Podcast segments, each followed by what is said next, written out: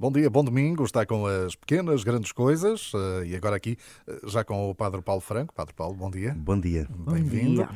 E temos aqui a pergunta do Vítor Cardoso, a pergunta hoje, do Vítor que diz que gosta muito de ouvir o programa, e deixa a seguinte pergunta: Assistir à missa em diferido na televisão tem o mesmo valor perante Deus do que assistir em direto? Já estamos a partir do pressuposto que é válido assistir pela televisão. Ora, bom domingo e bom dia a todos e uma saudação ao Vítor e obrigado pela pergunta que nos envia. Uh, bom, em primeiro lugar, uh, a, a, forma como o Vitor uh, formula a pergunta uh, merece aqui algum um comentário, em primeiro lugar. Nada contra o Vitor, fique descansado. Não, até nos ajuda a esclarecer. é isso, mas uh, em primeiro lugar, o valor perante Deus. Bom, Deus, Deus não está propriamente preocupado em, em julgar-nos acerca da forma como nós fazemos as coisas. O julgamento de Deus é sempre um julgamento misericordioso. Uh, mas, uh, se calhar, o que eu penso que o Vitor queria perguntar é se uh, tem validade no cumprimento do preceito dominical. Bom, o que é que eu quero okay, dizer com isto? Ou seja, se uma pessoa que vê a missa na televisão fica com o preceito cumprido do seu dever, já lá vamos, e se quando é feito em diferido também. Pronto. E então, deixem-me dizer aqui duas coisas, em primeiro lugar. Primeira delas, de facto, uh, o terceiro mandamento da lei de Deus diz-nos que nós devemos santificar os domingos e festas de guarda. E a Igreja ensina que a santificação do domingo, para os católicos, uh, cumpre-se uh, ou realiza-se de forma perfeita e plena pela celebração da Eucaristia, ou seja, desta Páscoa semanal. E é a celebração da Eucaristia que nos leva também, de uma forma uh, sacramental, uh, a celebrar o domingo, a celebrar a Páscoa. E por isso, todos nós temos o dever de, celebrando a Eucaristia, também alimentarmos-nos da Eucaristia. Ora, eu só posso celebrar de forma plena a Eucaristia e por isso comungar eucaristicamente presencialmente, ou seja, pela televisão, não tenho essa possibilidade. Uh, seja, agora estamos a falar da televisão, mas podíamos falar de todos os meios da digitais. Rádio, hoje, sim, em dia, claro, hoje em dia, das plataformas, hoje em dia a televisão é, acaba por ser uma coisa relativa, não é? Porque existem tantos outros meios digitais que nos possibilitam escutar e ver um, ehm, atos religiosos. E foram a nossa alternativa na pandemia, não é? Exatamente, e já lá vamos. Ora, numa situação em que eu não tenho possibilidade de participar fisicamente na Eucaristia. Imaginemos, estou doente. Imaginemos, estou num país em que não é possível a liberdade religiosa e, não sendo um país católico, não tenho acesso a uma celebração católica. Ou hum, numa outra situação dependente de mim ou não dependente de mim que me impossibilita de participar na Eucaristia. Nessas situações, eu não estou obrigado ao preceito dominical. Esta foi a grande questão durante a pandemia. A Dina estava exatamente a, a, a tocar esse assunto. Esse foi a grande, a grande questão durante a pandemia. Ou seja, como eh, estávamos obrigados a, a estar eh, recolhidos em casa, eh, ao isolamento, e por essa razão também a própria Igreja deixou de ter celebrações com presença pública de fiéis, os fiéis não tinham possibilidade do cumprimento da obrigação do preceito dominical. E, portanto, como não tinham essa obrigação, não podiam participar. E, portanto, não era da sua responsabilidade. E então o que, é que, o que é que foi aconselhado? Que pelo menos a pessoa santificasse o domingo de uma outra forma, inclusivamente podendo acompanhar a celebração da Eucaristia através dos meios digitais, cá está da televisão, da internet, da rádio, de muitos meios que, e nessa altura proliferaram muitas, uh, muitas Como opções. Aqui diariamente nas e grande parte das paróquias até se, se, fizeram transmissões exatamente para os seus fiéis poderem acompanhar e algumas até ainda continuam a, a prestar esse serviço, sobretudo para os doentes e aquelas pessoas que estão impossibilitadas, e se calhar é uma das coisas boas que ficou da, da, da, da pandemia.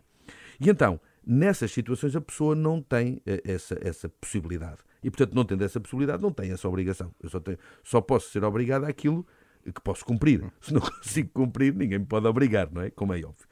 Portanto, uh, neste sentido, a questão de ter ou não ter o mesmo valor. Portanto, em primeiro lugar, a transmissão, a, a, a, o participar na missa por uma transmissão digital não me leva a cumprir o meu preceito. E é bom que todos percebamos isto. Ou seja, é um meio que eu tenho ao meu dispor quando eu estou completamente impossibilitado. E então, quando eu estou completamente impossibilitado, eu posso assistir uh, à missa via uh, por estes meios digitais e é uma forma de eu também poder assinalar o dia do Senhor ou uh, um dia santo de guarda, ou até num dia ferial durante a semana, que me ajude na minha oração pessoal, que me ajude na escuta e na reflexão a partir dos textos sagrados que são proclamados, que me ajude a estar mais próximo da comunidade de que eu, a, que eu, a que eu pertenço ou de outra comunidade. Claro que isso me pode ajudar. Então, nessas situações em que eu estou completamente impossibilitado e quero pelo menos ter esse registro, então pergunta-se: eh, tem o mesmo valor assistir em direto ou assistir em diferido? Um, eu não vou utilizar a palavra valor, vou utilizar o que é que é preferível.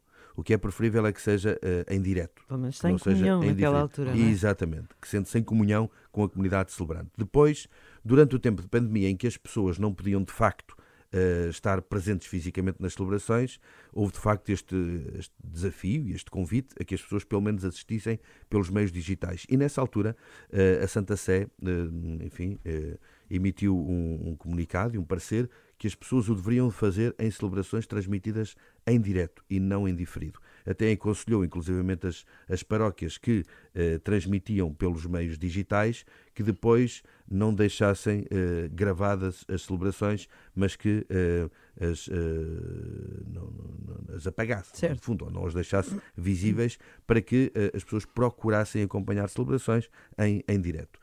Não se trata de, uma, de, um, de um dogma de fé, Trata-se de, de um convite, de uma orientação, uh, e que, quando é possível, que assim seja, mas às tantas eu diria quase ao Vítor: Ó Vítor, se não tem outra hipótese, então pelo menos que seja em diferido, porque é uma forma de escutar a palavra e também de rezar.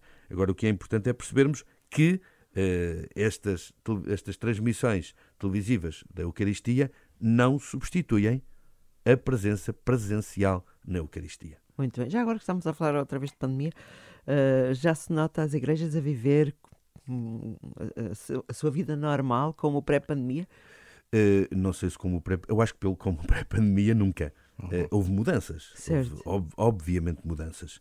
E, e, não quero dizer que tenham sido para pior. Algumas podem ter Sim, sido para claro. melhor. Houve, houve, houve gestos, sinais, um, registros que se mantiveram no pós-pandemia, que eu acho que foi uma riqueza para, para as celebrações. Uh, a, a, experiência que eu tenho, bom, eu não sou próprio.